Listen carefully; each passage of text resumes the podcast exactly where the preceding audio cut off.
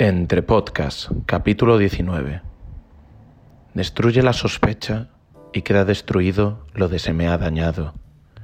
Destruye la queja de se me ha dañado y destruido queda el daño. Marca Aurelio, Meditaciones 4, 7. Empezamos. Bienvenidos a Entre Podcast, donde cada semana dos amigos se sientan a hablar sobre podcast. Yo soy Edu Garriga Yo, Telmocillero. y juntos os invitamos a participar en la conversación. Telmo, buenos días, ¿cómo estamos? Muy buenos días, Edu. La verdad es que yo estoy genial, formidable. Una semana movidita y cuando las semanas son moviditas, entonces es que te llevan a algún sitio. Y si puedes reorientar a dónde vas, mejor que mejor porque seguramente terminarás en un sitio mejor en el que estabas. Así que eh, fabuloso, que me acabo de dar cuenta que además esto nos va a venir como súper bien para el podcast de hoy. Ha quedado Lo como que, muy bien. lo, lo que me he dado cuenta es que la, primera, la última frase que has dicho antes de empezar la grabación y la primera que has dicho ahora ya dentro de la grabación, estás como un poco místico hoy, Estoy místico, ¿sí? ¿no? no? ¿Nos vamos a mover en ese, en ese territorio? Hombre, realmente, ahora que lo pienso, la, la frase con la que terminamos antes, efectivamente, estaba muy en línea de esas cosas que te gustan a ti, de caudales, ríos, fluir, no fluir, que siempre queda especialmente bien.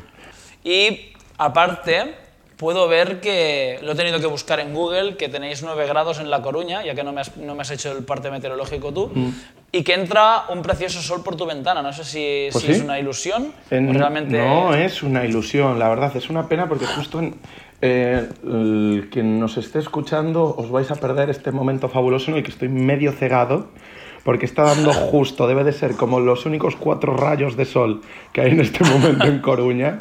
Están siendo reflejados por la ventana del- de, uno de los edificios de enfrente y me está dando en todo el ojo izquierdo. Pero sí, Lo disimulas bien, lo disimulas bien. así que lo disimulo bien. ¿Tú qué tal estás, Edu? Muy bien, muy bien. Ha sido una semana cortita. Ya sabes que el viernes para mí es medio light.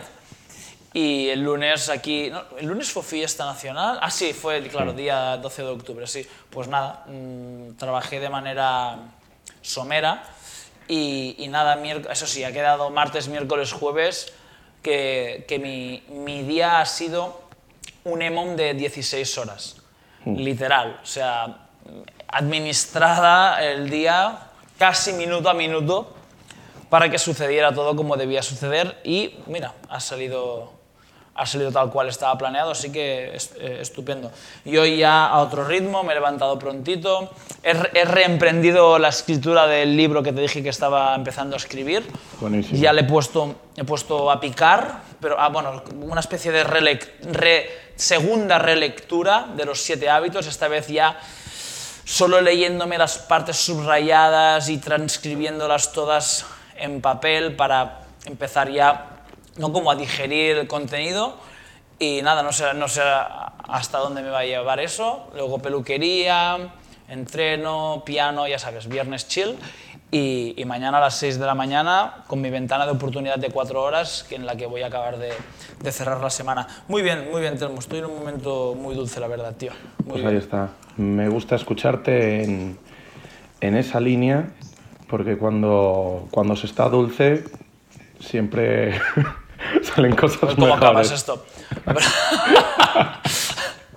Creo que va a ser poético más que místico, ¿eh? Hoy. Sí, puede ser, puede ser.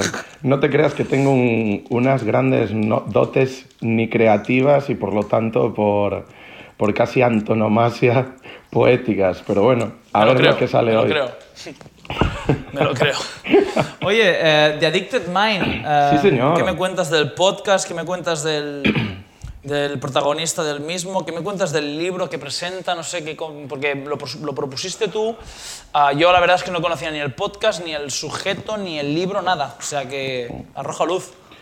Pues con el sol directamente en mi cara, que mejor que arrojar luz también de manera eh, verbal Oye, y ¿va a, ser ese. ¿va a ser ese el tono? ¿Va a ser ese el tono del podcast de hoy? Solo te falta rimar ya, tío. Ten, cuidado, porque plantas ahí la semilla y antes de que me dé cuenta, estamos ahí metidos en una zona de la que querremos salir a toda velocidad.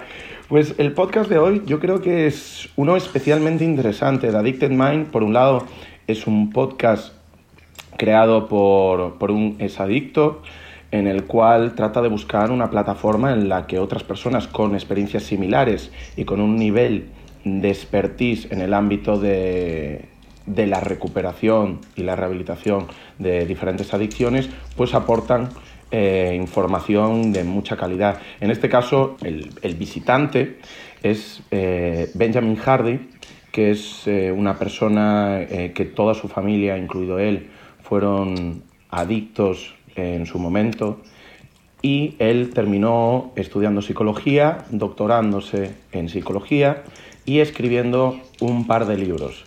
El primero, uno, la voluntad. A ver, tengo por aquí Personality is Impermanent, que es del que habla el libro, y Willpower doesn't work. Eso es, eso es. la voluntad no, la voluntad funciona, ¿no? funciona, efectivamente. Y este podcast se centra especialmente en ese que dijiste tú en primer lugar, que es la personalidad no es permanente y que habla de cosas muy importantes como la personalidad, la identidad, el trauma, el apego, una serie de cosas que la verdad es que mm, nos puede dar mucho juego, son muy interesantes de escuchar y esperemos poder aportar cosas de valor para que todas aquellas personas que invertís vuestro tiempo en escucharnos, pues eh, saquéis de, nuestra conversación de hoy.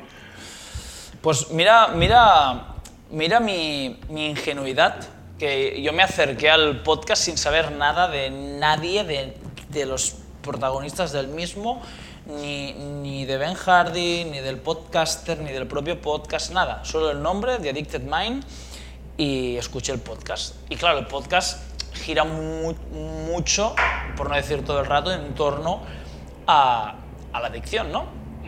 y, yo pensé, ah, mira, qué, qué, curioso, ¿no? Que el podcast se llama The Addicted Mind y traen a un adicto. claro, es que el podcast va sobre ello. Yo no lo sabía eso, que el podcast de Addicted Mind era de un también exadicto y, y que trataban temas como estos. Pero ahora que dices eso, que es la primera cosa que me he anotado aquí, no, no me acuerdo si hablan de qué adicción y, sin ánimo de ser prejuicioso, viniendo de un americano, me da... ¿Sabes? ¿Sabes? Es que esto me lo comentó un amigo, un amigo que ha estado viviendo en Estados Unidos y su novia es americana. Que ahí te bebes una cerveza entre semana y ya eres alcohólico, ya tienes un problema con la bebida, ¿no? como, como aquello que dijimos en algún podcast de que todos los, todos los americanos han sido en algún momento homeless o todos tienen ese storytelling de que en algún momento fueron homeless, ¿no? Porque durmieron en, De hecho, él lo dice, ¿no? Porque durmieron en el sofá de su primo. Y, y como no hablan de adicción, mira, me lo pongo un poco en tela de juicio, porque tú sabes que hay un Edu anterior a, a este que por suerte nunca consumió drogas, porque siempre ha tenido el deporte, pero orbitaba mucho más en torno al rock y a la música en general. Y, yo conozco gente verdaderamente adicta. Y no digo que este señor, tampoco vamos a hacer un concurso ahora de ver quién es más yonki, pero me, me hubiese gustado que pusiera un poco más de énfasis en qué significa adicto, qué grado de consumo, qué nivel de consumo y de qué sustancias. Porque lo que te digo, me da la sensación un poco de que te tomas dos cervezas entre semana y ya tienes un problema con el alcohol y te tienen que hacer una intervention de esas americanas para, para salir del problema, ¿no? ¿Tú sabes un poco mm. más sobre eso? Sobre... En este caso específico se centra mucho más, ¿verdad?, en hablar de, de, su hermano y de su padre. También. Que por la manera de hablar, pues se ve que ha sido una situación eh, especialmente complicada y que da que pensar que el, que el abuso ha sido de sustancias duras muy posiblemente por el tipo de, de, explicación que él da y de cómo pues muchas veces no, no podía ni pasar por casa. Entonces eh, sí que en este caso, aunque no entra específicamente, me imagino que en sus libros sí que lo explicará. Pues, la verdad no he leído ninguno de los dos. Eh, yo a este podcast llegué en su momento, no sé cómo, entonces no puedo aportar más historia del background de esta persona. Pero sí que tiene cosas muy interesantes porque habla también de, metas, habla de cómo eh, nuestro pasado, nuestro presente y nuestro futuro son interdependientes y no son lineales. Eh, es decir, hay muchas cosas muy importantes de las que se pueden, de las que se pueden tratar y sobre todo ese mensaje de que incluso, mm, como ejemplo, su familia, si bien tu nivel social o tu entorno de iguales es uno de los mejores predictores para saber qué va a ser de tu futuro, como por ejemplo pues, eh, ser alcohólico o tener éxito en la escuela o cuál va a ser tus, tus ingresos por tu trabajo, etc., sí que es uno de esos ejemplos que demuestra que no estamos predestinados a dirigirnos hacia donde estamos en función de nuestro contexto, pese a que el contexto tiene una capacidad increíble de influir en el contenido, porque Hmm. Eh, al final nos metemos siempre en esa dicotomía de lo que somos como individuos y de lo que somos el contexto que tenemos alrededor y no somos ni 100% independientes ni tampoco somos 100% influenciados por el contexto en el que estamos con cero poder de decisión. Entonces, eh, en esa línea, no sé por qué me da que tú vas a tener mucho que aportar y mucho disfrute y no solo basándote en, en tu época de seguidor, seguidor de Motley Crue que, para quien no haya escuchado el podcast de Motley Crue, si alguien duda de los gustos musicales de Edu o de la pasión sobre la que habla del tema, yo creo que el de Motley Crue es, es, es, un ejemplo fabuloso y sé de mucha gente, yo incluido, que nos lanzamos a ver la película recomendada por él como, como Pollo sin cabeza. ¿Te gustó o qué? Divertida, ¿no? Muy buena, ¿verdad? Sí, sí, Yo es que de hecho, no sé por qué me había quedado con la historia de que era un documental, pero después resultó que es eh. película, película y además con, actores. Sí, sí. Sí, sí, sí. Y, muy, bien, muy bien caracterizados, por cierto, los actores. Muy bien, muy bien logrados. Hay tanto. Oye, ¿por dónde te gustaría empezar? Porque sí que hay, hay tela que cortar y has, y has apuntado cositas. A mí, por ejemplo, lo que primero que me sugirió ¿no? es un poco el hecho ese de que muchos terapeutas hablan en esos, en esos términos, en esa clave de no, no te definas con yo es que soy tal, ¿no? Yo es que soy malo en letras, yo es que soy, eh, siempre he sido muy cuadrado, yo es que siempre he sido muy despistado, em, o, o, o, mucho más eh, mainstream ahora, yo es que soy un 4, hablando de enneagramas. Yo es, yo es que soy un 7, ¿no? Claro, que ya es en plan, cojo este pack, ¿no? Cuando vas a, como cuando yo los miércoles voy a, a comer, voy a comer siempre después de lo que te he explicado que voy al instituto, y a otro día cuento mm. la historia en público sobre el instituto. Luego, para premiarme por haber pasado por esa, por esa travesía, me premio yendo con, con Isone a un, a un restaurante que hacen pokeballs muy sanos y tal, y te dan a escoger entre mil opciones, ¿no? O puedes coger los packs que ya tienen ellos hechos, ¿no? Y yo, yo, siempre tiro por los hechos, porque si no tengo que pensar demasiado, ¿no? De ponme un 2 y ponme un 4. Pues esa es la gran ventaja de los enneagramas, ¿no? Digo, ¿cómo soy yo? Ah, da igual, yo soy un 4, ¿no? Este, este, este, ya va bien conmigo, yo soy un 4, ya está, ya te, ya te ahorro la faena de tenerte que definir con algo, ¿no? Un poco lo primero que me, que me, que me impulsó a pensar el podcast fue eso, ¿no? La necesidad que tenemos siempre de definirnos con términos precisos e inequívocos como si tuviéramos que ser siempre algo en concreto, ¿no? Sí. Y además, el problema es de el uso que especialmente en el, en el mundo anglosajón tiene, eh, porque aquí no ha llegado tanto, que es el uso de test de personalidad para casi el 100% de la población. Los test de personalidad fue algo que nació en su momento, como nacen muchas cosas en el marco del aspecto militar, buscando qué tipo de personas eran aptas para formar parte del ejército americano, porque obviamente cuando haces una inversión en una persona de dinero y de tiempo, te interesa que esa inversión tenga el mayor tiempo de rentabilidad Claro. Y necesitas gente pues, que no vaya a estar afectada pues, por, por cosas que tenga que experienciar, que vivir, etc. Entonces, pues como suele pasar en las guerras, pues entonces la gran mayoría de test psicométricos fueron desarrollados a partir de esa gran época. ¿Qué es lo que sucede? Que los test de personalidad fuera de los Big Five, que tanto te gustan, y el 16PF, la gran mayoría que hay por ahí no tienen la, la validez y las medidas y el nivel de rigurosidad que tienen esos dos y después te encuentras cosas como los eneagramas o el test de los colores o cosas que son terribles. Yo no sé si conoces el test de los colores, pero, no lo conozco. pero es de ese palo de, por ejemplo, pues si eres rojo, eh, eres una persona que, que eres, eh, pues, eh, ¿cómo lo diría? Muy agresiva, muy ambiciosa, muy no sé qué. Si eres blanco, eres todo lo contrario, ¿no? Eres súper pasivo, no tienes ambiciones. Es decir, cosas que ya si lo piensas, o sea, cuando tú dices, yo soy un 4, realmente si te das cuenta de decir que eres un 4, parece que estás leyendo un libro de ciencia ficción, ¿no? Que no, que no tiene nada especialmente científico, como los test de personalidad muy viejos, esos test que te salían si eras en función de los humores de Galeno, ¿no? Si eres flemático o si eres... O sea, son cosas que ya de buenas a primeras dices, vale, esto está bien para echarte unas risas, como puede ser pues jugar a la Ouija, que se ven todas las películas de terror, pero no es nada verdaderamente científico. Oye, ¿cómo no hemos hecho nunca un entre podcast hablando de algún podcast que hable de enneagramas todavía? No lo sé, porque lo he sacado un par de veces y yo... Sí, digo, mi- mi- queda, queda apuntado, ¿eh? queda, queda anotado para el 21, el 20, el 20 ya lo tenemos claro, luego lo explicaremos. Pero queda anotado para el 21, buscamos algo de Borja Vilaseca y, y así también le metemos un poco de caña al personaje que me está empezando a caer gordo. Sí, no- Y- ni lo y- conozco, no tengo ni idea. ¿No? No. Ostras, te estás, te estás desenchufado si no conoces a Borja Vilaseca, ¿eh? Pero parece Y- mentira que a estas alturas te sorprenda. no, no, no me sorprende. Y, y le damos caña a eso, ¿no? Me parece... Ok. Vale, interesante vale vamos a ver. de- Vamos a ver, ¿no? yo reconozco desde ahora mismo mi total desconocimiento del personaje, de los eneagramas y de todo ese mundo.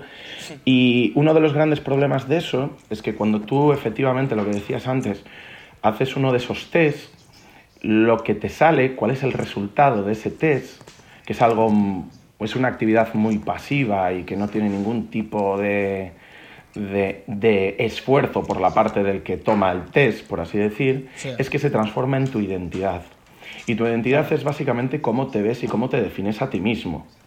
Y no solo eso, sino que tu identidad realmente te genera una narrativa, una narrativa a través de la cual tú te expresas en el mundo y al mismo tiempo genera una visión de cómo observas el mundo.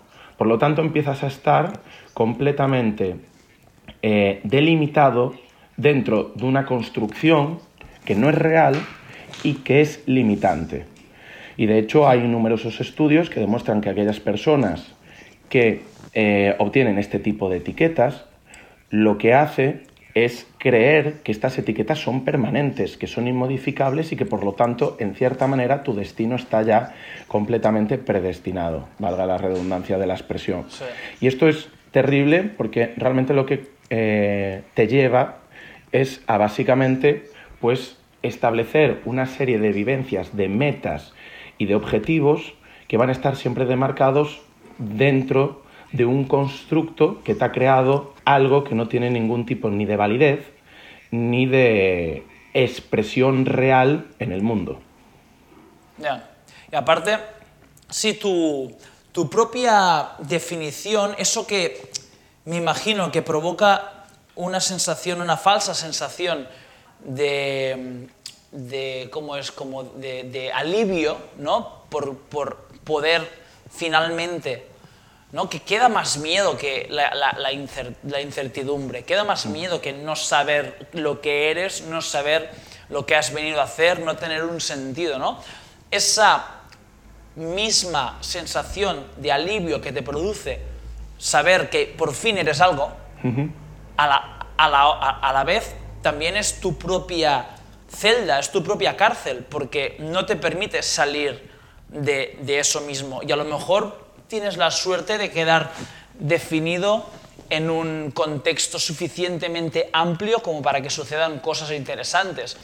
Pero a lo mejor te defines en cuatro o cinco paredes muy estrechas que no te permiten avanzar apenas a lo largo de tu vida y eso es un verdadero drama. Hombre, ¿no? es que básicamente esa redefini- redefinición lo que hace es alejarte de todas las metas o de todo el papel que podrías jugar en la vida, porque de repente la persecución de algo se convierte en la persecución de objetivos más pequeños.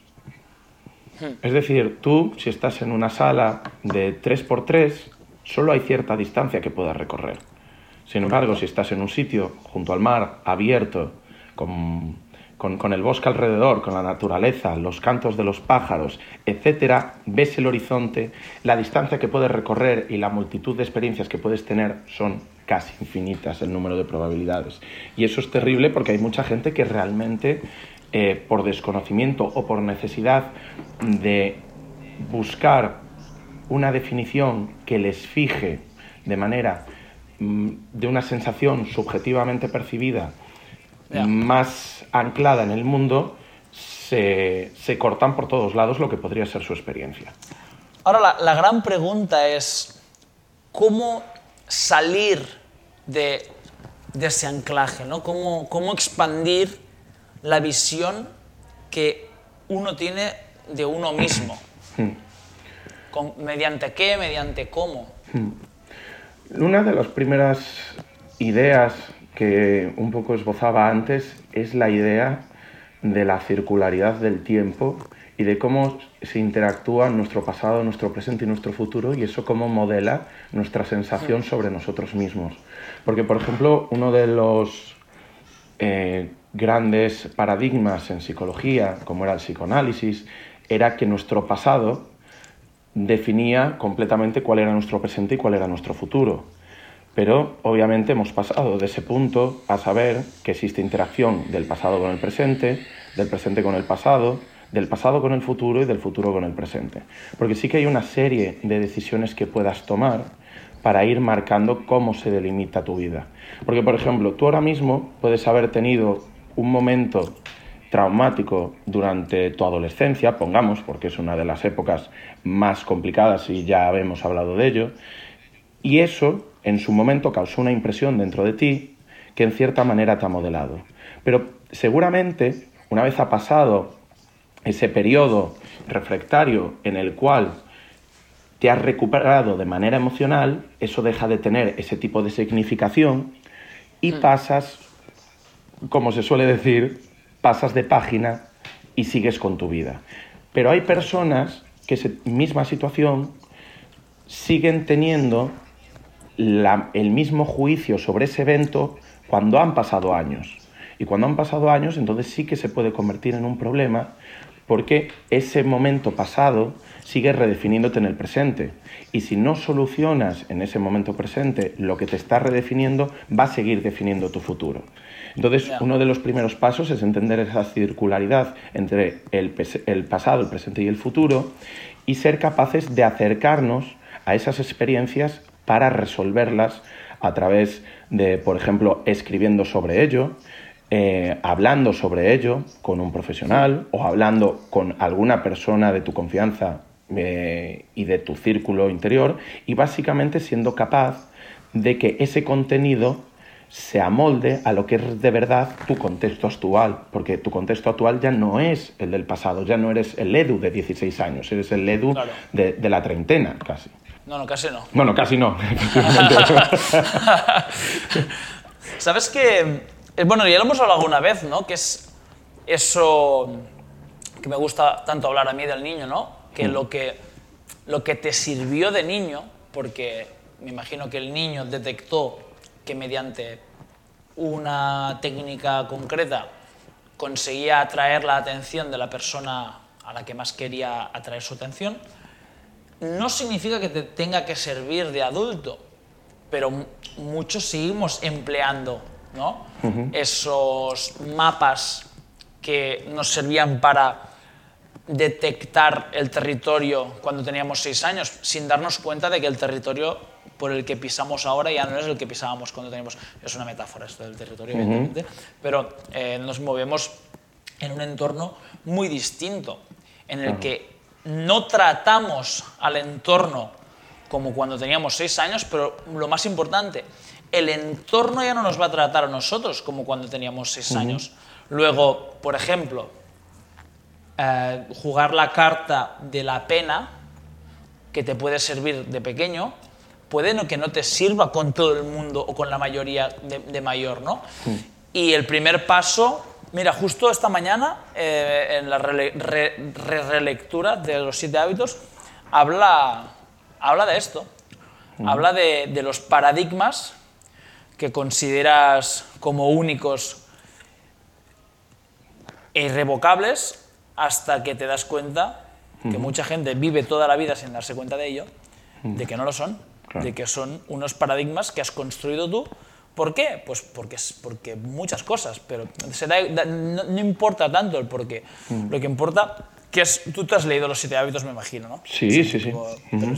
Es el típico dibujo ¿no? de, de, la mujer joven y la abuela o la mujer mayor que unos ven una cosa, es una metáfora muy burda, ¿no? De, que mm. unos ven una cosa y los otros ven otra cosa y adivina qué, son las dos. ¿No? Mm. no es ni una ni la otra, es lo que tú quieras ver. ¿no? Eso se hace, también hay un, hay un ejemplo de un cuadrado que depende de cómo lo ves, está enfocado hacia un lado y depende de cómo lo ves, es el mismo dibujo. ¿eh? Y es increíble cuando de, de repente activas la visión para verlo de una manera, lo ves de una manera y no consigues verlo de otra. Pero cuando consigues verlo de otra, ya no te acuerdas de cómo era la primera vez, ¿no? Mm. Son, me imagino que pequeños ejemplos para, para demostrar qué tal, ¿no? Y, y, el tema para mí, como siempre, no es tanto identificar que, vale, esto no es así, esto es, o sea, yo lo estoy haciendo así, ¿no? Sino cómo desvincularte de esa identidad. Mm. De alguna manera es, desvincularte del, yo construido y asumir un yo más, más universal. No sé, no sé cómo, con qué término definirlo. ¿no? O, pasar de, un yo presente a un yo futuro. Y, y eso es súper interesante porque además fíjate lo que decías al principio de, de cómo vamos cambiando en edad y los contextos en los que movemos, pero nuestra manera relacional sigue siendo muchas veces parecida. De hecho, hay eh, una unión muy importante cuando se hacen escalas de autocuidado, cuando se evalúa cómo una persona eh, se ve a sí misma, cómo, cómo identifica o si presta atención a sus necesidades, si tolera y asimila el afecto positivo, si realiza actividades positivas como el deporte o si mantiene relaciones sanas que le provean de cosas buenas, si es capaz de pedir ayuda, si no es capaz de pedir ayudas, es decir, una serie de medidas de autocuidado que vienen muy determinadas por el sistema de apego que hemos tenido en nuestra vida. Y eso, y eso es muy importante porque hay personas, por ejemplo, que no interpretan como, como algo bueno las muestras de cariño. Y realmente si piensas que las muestras de cariño es como lo básico de un apego seguro, posiblemente es porque a lo largo de, de, los años claves de su vida ha tenido un apego pues que no era seguro, que era habitativo, que era desorganizado, es decir, que podría ser mejor. Y eso al final obviamente nos tiene en un estado de activación eh, constante que no nos permite disfrutar de, la experiencia que es vivir. Y es muy importante clarificar y determinar cuál es tu presente actual, porque muchas veces no sabemos quiénes somos, no sabemos qué es lo que queremos, cuánta gente está en un trabajo que no le gusta o cuánta gente pasa los días entre semana esperando que sea fin de semana, o cuántas personas se levantan por la mañana cuando suena el despertador y dicen, buf, un día más, ¿no? Realmente necesitamos clarificar quiénes somos para ser capaces de determinar quiénes queremos ser. Y esto es un proceso que es activo, que cuesta y que necesita tiempo. No es tan fácil como hacer un test de enneagramas y que te salga un número, ¿verdad? Pero cuando empiezas a clarificar quién eres y clarificas quién, quién quieres ser, puedes empezar a tomar medidas al respecto. Puedes establecer metas, puedes empezar a hablar a la gente, oye Edu, yo quiero escribir un libro. Y entonces el momento en que yo, Telmo, le digo a Edu que quiero escribir un libro, eso en cierta manera me predispone a escribir el libro, porque he creado un contrato verbal con una persona a la que respeto y admiro y con la que hay una relación de amistad, y eso te orienta a tomar medidas. Pero no solo es eso, tienes que empezar a establecer eh, una inversión de tiempo, posiblemente incluso una inversión de dinero. Tendrás que comprarte libros para formarte, tendrás que tener una serie de, de, periodos de tiempo solo para ti, como puede ser esas, esas horas potentes que tienes tú los sábados por la mañana, y tienes que empezar a marcar cómo empiezan y cómo terminan tus días. Porque muchas veces lo que hacemos es, por ejemplo, hay la mejor manera de no aparecer a entrenar a primera hora de la mañana es dejar el preparar la mochila para cuando te levantas por la mañana. Correcto. Eso lo hablamos en, el podcast de los hábitos. Claro, si tú vas a la clase de las 7 y media de la mañana, te despiertas a las 7 menos 20 y no has preparado la noche anterior la mochila, posiblemente digas, hmm, voy a quedarme 45 minutos más durmiendo. Pero si tienes la mochila lista, es te levantas, te tomas un vaso de agua, o te tomas un café, o lo que sea, o no te tomas nada, lo que tú quieras, coges la mochila y sales por la puerta. Porque has establecido cómo el día previo terminaba para cómo se va a unir a que tu día siguiente empiece. Porque de otra manera, si no, estás rápidamente influenciado por cosas del presente y del momento que son decisiones que deberías de tomar. Correcto. Son esos, esos dos minutos que pueden determinar las siguientes dos horas. Eso es. ¿no? Un esfuerzo que puedes hacer que dura dos minutos, como es, el, por ejemplo, prepararte la ropa el día anterior, puede ser determinante en las primeras dos horas de tu día posterior. Eso es. El de ir a entrenar o quedarte en la cama. Lo cual es también terriblemente impactante, ¿no? que genera un gran impacto en tus próximos dos años, ¿no? si escoges una opción o la otra.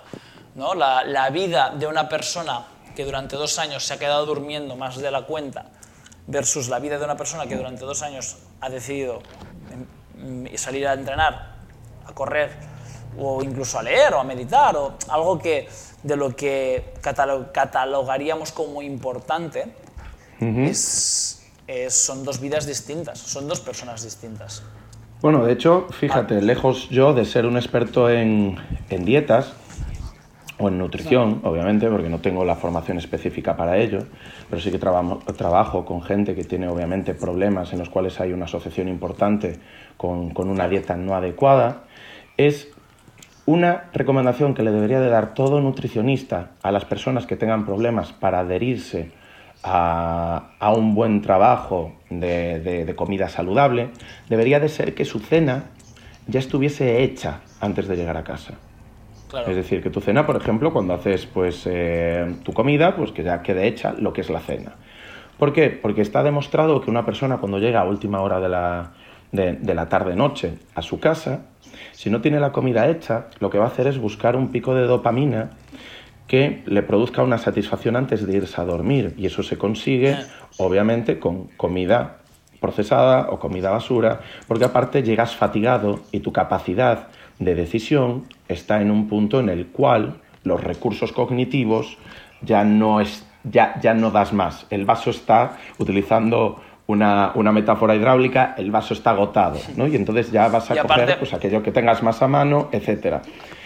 Y, Aparte eso es que fácil es autojustificarnos en ese momento, ¿eh?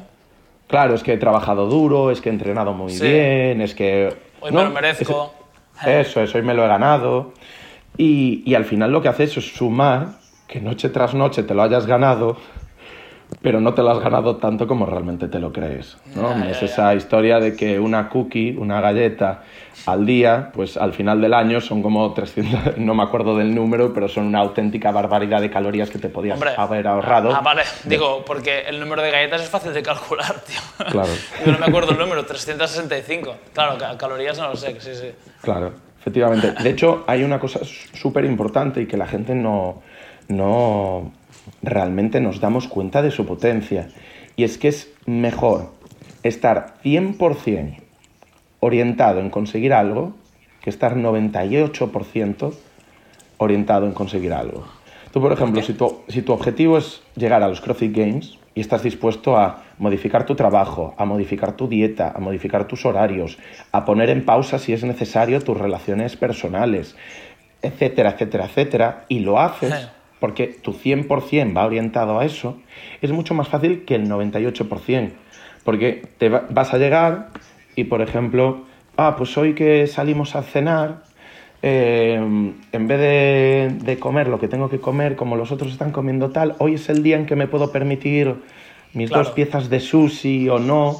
Es decir, de repente lo que ya no es eh, la necesidad de tomar decisiones sobre algo, se convierte en que ese 2% sí existe la necesidad de tomar decisiones sobre cosas continuamente. Y eso al final lo que provoca son pequeñas mini batallas de una guerra contigo mismo que ese 2% te va minando. Y generalmente siempre va a ganar la situación. Porque si tú, por ejemplo, eres abstemio y no tomas alcohol, cuando vas a una fiesta de cumpleaños o cuando sales de noche, cuando alguien te ofrece alcohol dices, no, no tomo alcohol. Perfecto. Pero si eres de esas personas que de vez en cuando se toma una cervecita o de vez en cuando se toma un vasito de licor, ese de vez en cuando hace que cuando salgas de cumpleaños, bueno, es que esta es la oportunidad, claro, porque no salgo siempre de cumpleaños, voy a tomarme un licor. Oh, es que no quedo siempre con esta persona, me voy a tomar una cerveza. Ah, es que... Y al final, eso es vivir sin intención. En el momento en que tienes una intención bocada 100% en algo, es mucho más fácil que con un 98% volcado en algo. Ahora, ahora te, no, te, entendía al principio lo que querías decir, pero ya sé perfectamente por dónde vas. Esta es la, mítica conversación, ¿no? que todo el mundo uh, autojustifica o se autojustifica con la moderación, ¿no? O el equilibrio, esas dos palabras tan abstractas que utiliza la gente cuando habla de comida, ¿no? Tú estás ahí con tu tupper, tus movidas, que es algo que yo, por ejemplo, ahora, ahora mismo pues tengo, gracias a Adriana, y, o, o vas a una cena, efectivamente, y no tomas alcohol, ese día no tomas alcohol, o no me apetece beber. Y alguien te suelta, yo creo que todo con moderación está bien, ¿no? O al final es el equilibrio, muy bien. Curiosamente, la moderación y el equilibrio están exactamente en el sitio en el que estás tú, que es en el que te da la puta, en el que te da la puta gana hoy, ¿no?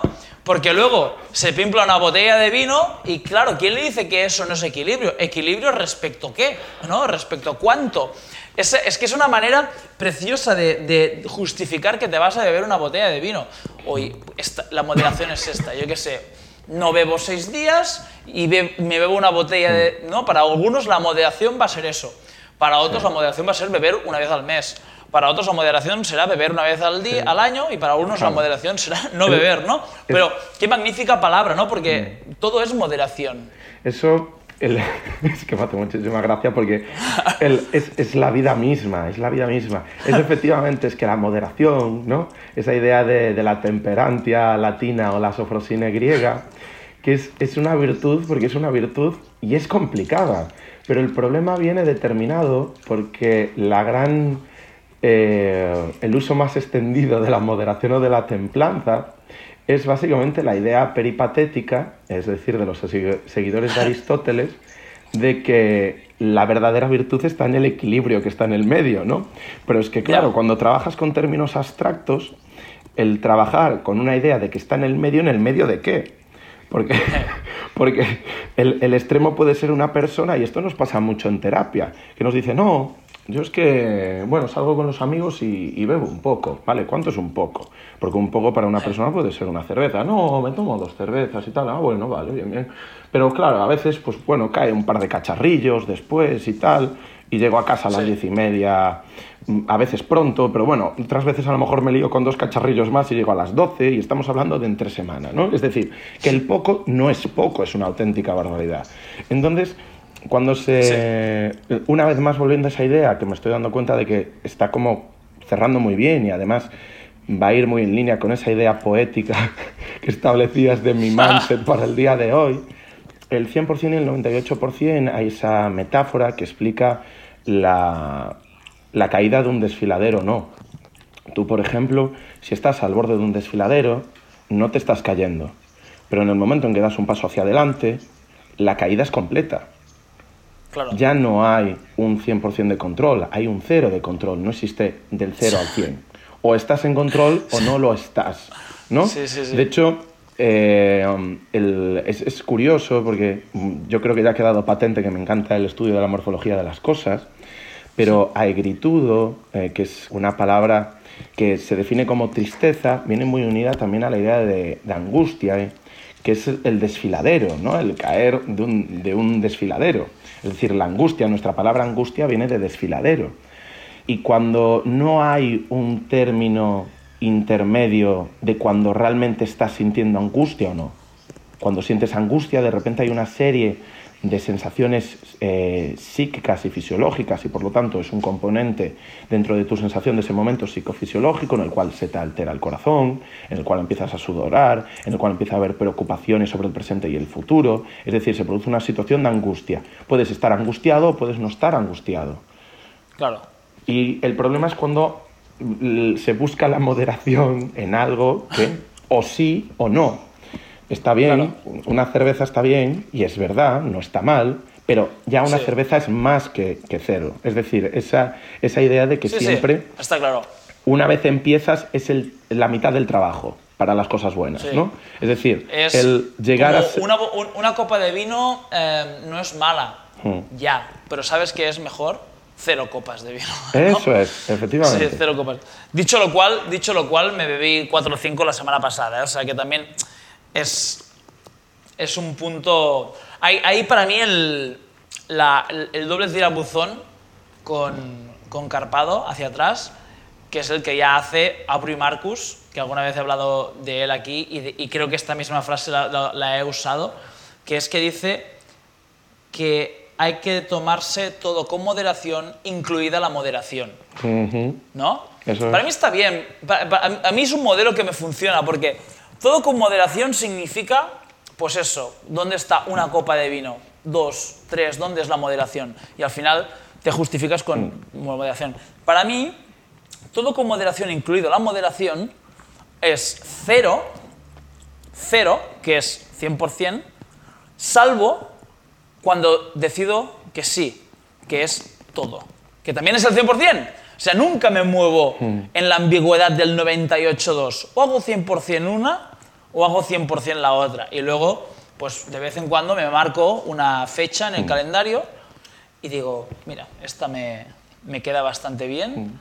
y, y, ahí voy a virar mi 100% hacia mi otro 100%. No mm. sé si me, me, sí, sí, me he explicado. completamente. De hecho, eh, hay un tratado de, de Séneca que se llama De ira, sobre la ira, en el cual, pese a, que eh, ciertamente no sea de lo mejor que tiene, y de hecho es una obra de juventud y baila un poquito bastante en algunas cosas, sí que el núcleo es maravilloso, porque aunque se lanza efectivamente a, en contra de Aristóteles y de los peripatéticos, habla justamente de esa idea de, de que la ira no, no existe la moderación en el medio. O sea, no está bien tener un poco de ira. Una vez tienes. Eh, eh, o sea, una vez estás iracundo, una vez has perdido el control, ese ya es el nivel en el, en el cual no deberías de caer. Y de hecho, utiliza, ahora que lo pienso, la misma metáfora de, del barranco, ¿no? De, que en el momento en que estás cayendo no hay manera de que te quedes a medio camino, ya has caído hasta abajo de todo.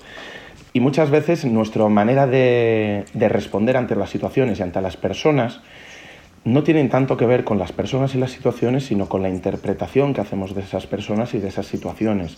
Y esa manera de interpretar, pese a que nos gusta imaginar que somos seres completamente independientes, racionales, y esto lo digo por mí, por el 100% de los humanos sobre el planeta Tierra, es que básicamente sí que estamos influenciados por, el entorno y por nuestro pasado, porque de hecho nosotros funcionamos, hemos hablado ya en otras ocasiones del modelo ese de cerebro triúnico de MacLean, que es el establecido en, en, en psico, psicofisiología y neurología y etcétera, que es cómo se conforman los diferentes sistemas implicados en la regulación del afecto y de los nichos afectivos y de, cómo desde esos primeros momentos de vida pues vamos evolucionando. Entonces, aunque nos guste pensar que somos muy racionales, tenemos tres partes de nuestra cabeza que ya nos han, por así decir, influenciado con anterioridad y que obviamente, llegado el momento, posiblemente necesitamos ayuda externa. Ya, yo creo que mm, has utilizado la, has empezado esta frase diciendo muchas veces. Yo creo que todo, bueno, ya sé que a los psicólogos nos gusta la palabra siempre ni todo, mm. ni todo el mundo, ¿no? Pero, o sea, la, manera en la que tú interpretas la realidad, eh, perdón, la manera en la que tú interpretas la vida mm. no es la realidad, es como tú te construyes esa realidad. Eso que digo es una obviedad, mm. pero es que es un poco de lo que habla el podcast. Por ejemplo, tú, pongamos que eres un, eres un, un, hombre y te cruzas con una mujer, ¿vale? Y la mujer te mira. Hasta aquí podría ser una lectura de lo sucedido. Otra lectura que podría hacer ese hombre sería que una mujer la, lo ha mirado y lascivamente. O sea, que ya la ha seducido solo con la mirada. Eso es una interpretación de una mirada. La otra, que una mujer lo ha mirado con odio o desprecio porque, eh, lo que sea, esa es otra interpretación de la misma mirada, ¿no? Otra, que la mujer necesitaba ayuda porque, lo que sea, esa es otra interpretación de la misma mirada. Eso me, recuerda, por ejemplo, en, en mi primera vida como rockero, todos mis amigos que consumían veían secretas en todas partes. O sea, todo el mundo era un secreta. Y yo miraba el tío y digo, ¿por qué? Y digo, sí, sí, es un secreta seguro. Todos veían secretas, polis... Este, mira, mira, este es un secreta. Y, y yo veía un tío que, a lo mejor, pues un gordo, o un, un, gilipollas, o un cretino, o un erudito, o un lo que sea. Yo ponía mi interpretación y ellos ponían la suya, ¿no? Y, pero nunca era la misma, porque yo nunca veía secretas, porque yo no me drogaba, a mí me daba igual ver o no ver secretas, ¿no? Y, como, bueno, ejemplos como, como estos encontraríamos mil, ¿no? Hay una, hay una historieta que... Dime. Nada, que, que, seguramente la historieta sea, es como cuando te vas a comprar un coche, te has comprado un coche que de repente ves todos los coches que son iguales al tuyo. Y yo, sé, yo sé, como dijiste en el anterior podcast, que cuando escuchas los podcasts vas diciendo, ostras, ¿y qué estará pensando Telmo de este podcast, no? Y te imagino, claro, de repente cada vez que ves un bólido, un tremendo de A1... un bólido, qué bonita palabra. Blanco, blanco y negro por la calle, dices, wow, es que claro, será Telmo, habrá venido a visitarme. Mira, en este retiro leí, leí un, libro que explicaba una... Para, es un poco el, eso, el desapegarte de de tu yo interpretativo constante e intentar observar las cosas tal y como son, ¿no? Y ponía un ejemplo que a mí me parece súper bonito y súper sencillo. Pongamos una hipótesis en la que tú entras en una tienda, te quieres comprar un, jarrón y alguien entra en esa tienda, un torpe, y tira un jarrón y lo rompe. Pongamos otra hipótesis en la que tú entras en esa misma tienda, te quieres comprar un jarrón compras el jarrón y de repente aparece el mismo torpe y tira el mismo jarrón, pero tú lo acabas de comprar. ¿Vale? La, la, la realidad objetiva es la misma. Un jarrón se ha roto un objeto de cerámica se ha convertido en muchos objetos de cerámica más pequeños. Esa es la realidad objetiva. Pero apuesto algo a que la interpretación que haríamos la mayoría de las dos situaciones sería muy distinta. Porque en uno se ha roto un jarrón y en el otro se ha roto mi jarrón. ¿no? Y, esa es, y eso es, para mí, ¿no? la lucha. ¿no? El, porque esto es un ejemplo muy, muy tonto. Es un ejemplo muy tonto de algo no, que, por ejemplo... no es tonto, fíjate. Muy sencillo, ¿no? Mm, eh, no es tonto y fíjate, hay estudios que, diferencian entre el origen de diferentes personas en función de su lenguaje y cómo su lenguaje determina su manera de ver el mundo. Está demostrado que, por ejemplo, aquellos países anglosajones y su población tienden a explicar este tipo de eventos fortuitos de una manera que lo explican como fortuita. De hecho, la expresión en inglés, traducida literalmente, es el, jarrón se ha roto. Esa es la interpretación mayoritaria en el mundo anglosajón. Sin embargo, un español, eh, eh, eh, la, expresión es él ha roto el jarrón. Y esa esa es la expresión. Y existe realmente un sesgo ya solo de lenguaje en el cual modela nuestra manera de ver ese evento. Entonces no es un ejemplo absurdo, porque de hecho hay estudios al respecto y que demuestran que, eso sucede y aparte sucede determinado del lugar donde has nacido y de cuál es el idioma que hablas. Eh, pues, pues ahí lo tienes. De hecho, ahí entraríamos en, un, en otro, abriríamos un, un melón que tal vez no, no es pertinente ahora porque ya nos acercamos a la hora que sería bueno, cómo utilizamos, cómo utilizamos las palabras y cómo nos define la utilización de las palabras y lo peligroso que es hablar de según, de, según qué forma, ¿no? Pero bueno, eso como digo, sería, sería otro debate. Pero lo que decía de tonto o no tonto, no es en plan, es un ejemplo muy, muy absurdo, pero si te paras a pensar en situaciones un poco más cotidianas o cotidianas o reales, puede suceder, por ejemplo, en un, en un campeonato de CrossFit, ¿no? Es que esta es una situación que, que, me sucedió y, y, luego la, la, vinculé con el jarrón. Y estás ahí con la adrenalina, con las pulsaciones y tal, y alguien de otro equipo decide quejarse al juez de, de, tu performance, no de la suya, no de su mierda, sino de la tuya, se pone en, en, en donde no la llaman directamente, y tú lo que haces es interpretar eso como un ataque personal y escalar un poco más el nivel de tensión, devolviéndole la, estocada, pues insultando o lo que sea, ¿no? Sin embargo, si tú consiguieras desproveerte de esa identidad, no interpretarías como una persona ha criticado mi ejecución, ¿no? interpretarías como una persona ha criticado una ejecución. Igual que un speaker está narrando lo que sucede, la música está sonando, el sol nos está eh, calentando, el suelo está caliente, yo estoy ejecutando, una persona eh, critica una ejecución. ¿Me explico? Y tú estarías tranquilo en tu línea pensando en en lo que está sucediendo, no en interpretaciones de lo que está sucediendo. Y esto es un ejemplo que ya sí es más real y ya sí es más difícil de gestionar, mm. porque, claro, tienes que llegar a un nivel de control de... No es que, otra vez, yo soy de sangre caliente, yo es que si me pinchan, yo es que si me, mm. me pinchan muerdo. Bueno, mm. Claro, Desproveerte de esa identidad ya es mucho más difícil mm. que enfadarte más o menos porque se rompe un jarrón.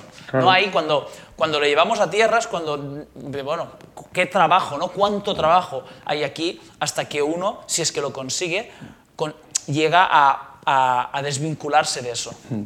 Mira, es que de hecho esto es un clásico en el, en el trabajo psicológico de personas que, tienen problemas a la hora de, controlar sus reacciones, específicamente la ira, o por ejemplo aquí en, Galicia, que tenemos un maravilloso programa dentro del sistema gallego de salud, eh, se trabaja con personas que han maltratado a sus parejas.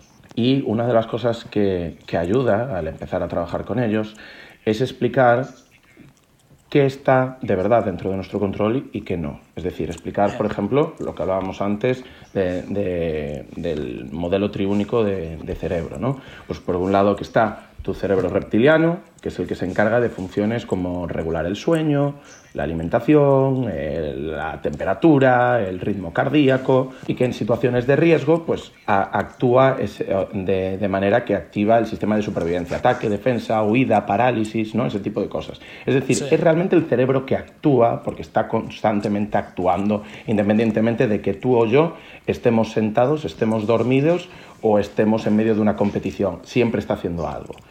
Pero es que después, cuando viene el sistema límbico, el cerebro medio, que es generalmente el que unimos a las emociones, es el cerebro que siente, es decir, el miedo, la tristeza, las rabias, pero que todo esto viene determinado, su activación o no, su hipoactivación o hiperactivación viene determinado por ¿Cómo ha sido tu biografía? Si has tenido biografías de abusos, si has eh, existido negligencias en tu cuidado, si has tenido traumas graves o más leves, es decir, lo que se conoce en el estudio de, trauma como test pequeñas o test mayúsculas, y que básicamente producen si estás hiperactivado o no, Y eso de tener la sangre caliente es obviamente de que existe una hiperactivación en tu sistema emocional que te tiene en un estado que no debería de ser.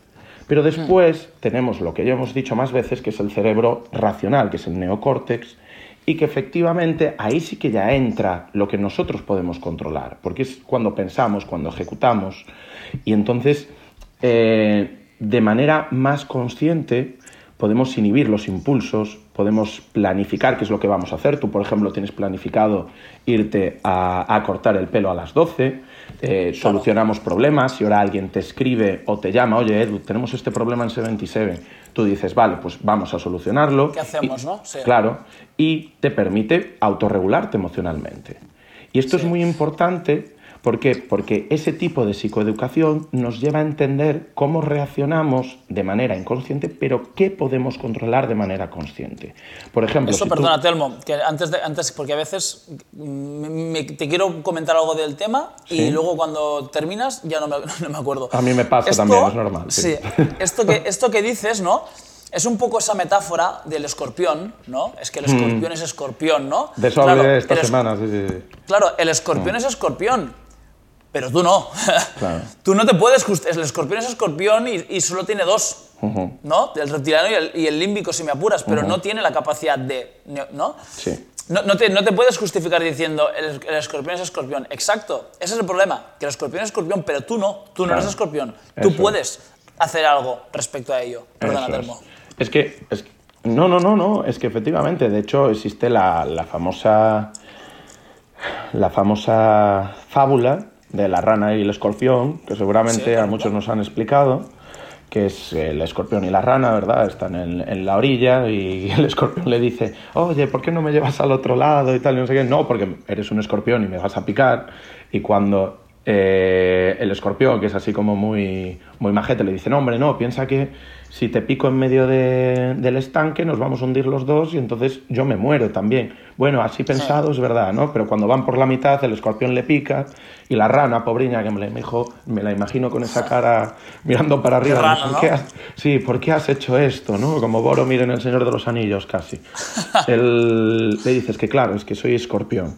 Y, y efectivamente hay mucha gente que no puede evitar las cosas, pero puede aprender a evitarlas. Tú, por ejemplo, si vas por un bosque, está oscuro, hace frío, eh, estás preocupado y de repente ves en el suelo algo que te parece una serpiente, lo primero que haces es eh, se actúa una situación de peligro, ¿no? Te apartas, miras, de repente todo tu cuerpo se altera, está ahí entrando el cerebro reptiliano a funcionar.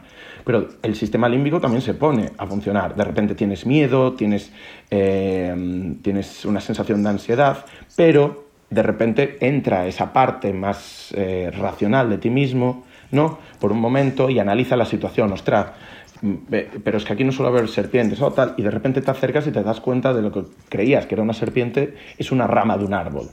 Y entonces de repente todo tu cuerpo se queda 100% tranquilo. Y muchas veces estamos viendo serpientes continuamente, pese a que solo son ramas de árbol, y no existe esa autorregulación emocional después ni existe esa modificación de, la conducta porque seguimos interpretando la situación como si hubiese una serpiente y no, y no la hay. Total. Qué bonita metáfora, ¿no, Telmo? ¿Te ha quedado para terminar? Bueno, pues eh, me imagino que tiene que ver con cómo empezamos. Efectivamente. No sabría, de hecho, decir cuál es el mensaje con el que podemos dejar a la gente. Hombre, pues bastante, bastante eh, material ha salido hoy de aquí, os voy súper contento. Bueno, a ver, no es más que una obviedad, pero tú, cuando lo escribe Joe Dispensa, también es una obviedad que ha escrito antes mucha otra gente. Esto se lleva hablando desde el budismo, o sea, desde, desde hace más de 2000 años.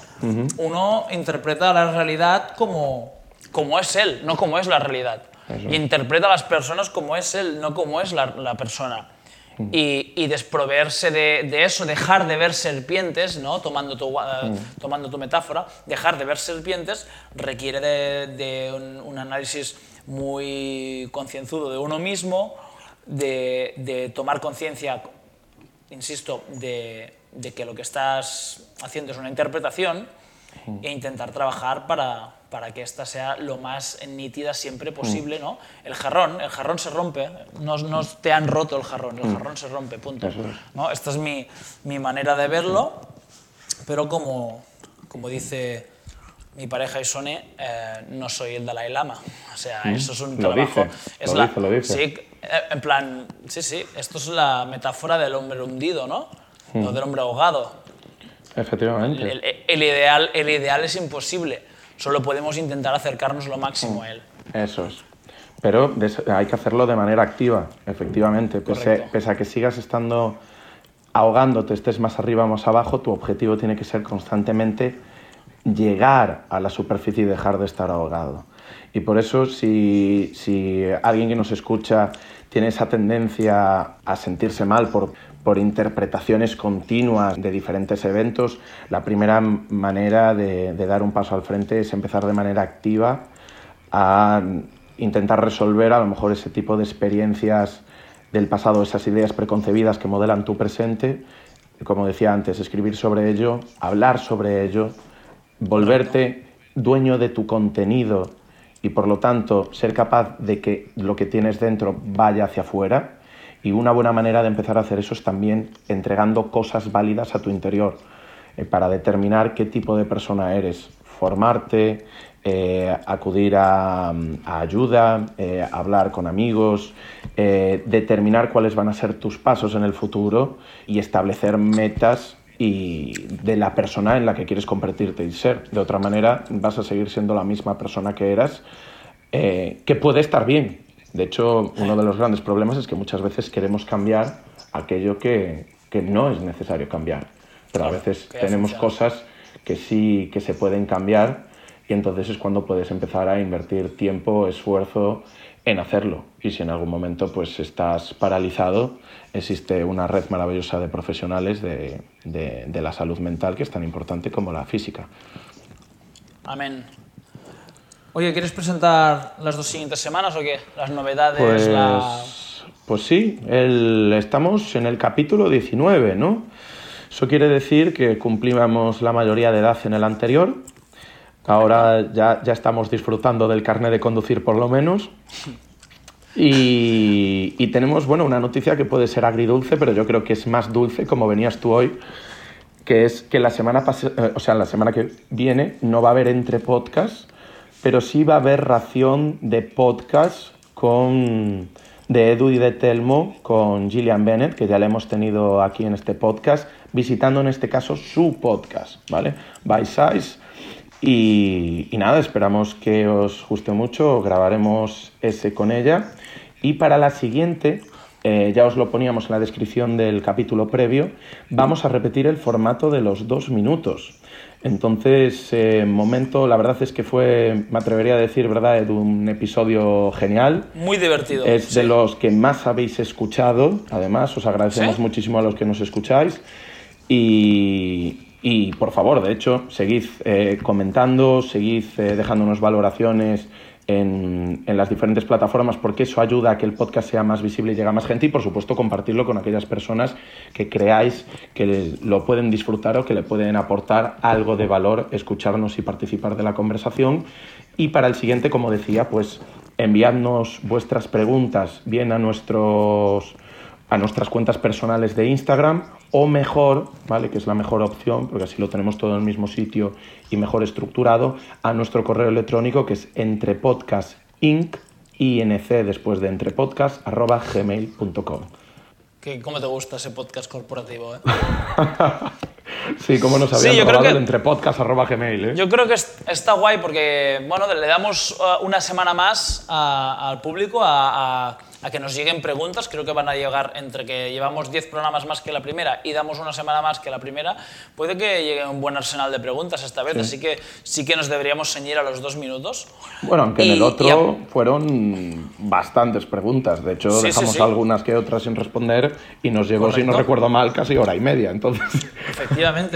Y, y nada, quien necesite su dosis de Telmo y Edu para la semana que viene la tendrá, simplemente que no va a estar hospedado en un podcast llamado Entre Podcast, sino que va a estar hospedado en un podcast llamado Bite Size Nutrition.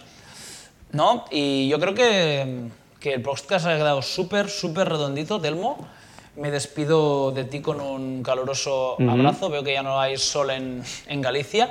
Así que nada, eh, que vaya muy bien el día, que vaya muy bien la semana que viene y nos vemos con Gillian, ¿vale? Vale, pues Edu, un auténtico placer como siempre y te envío una aperta, una abrazada, un abrazo igual de fuerte. Adeu, adeu. Venga, un saludo. Chao, chao.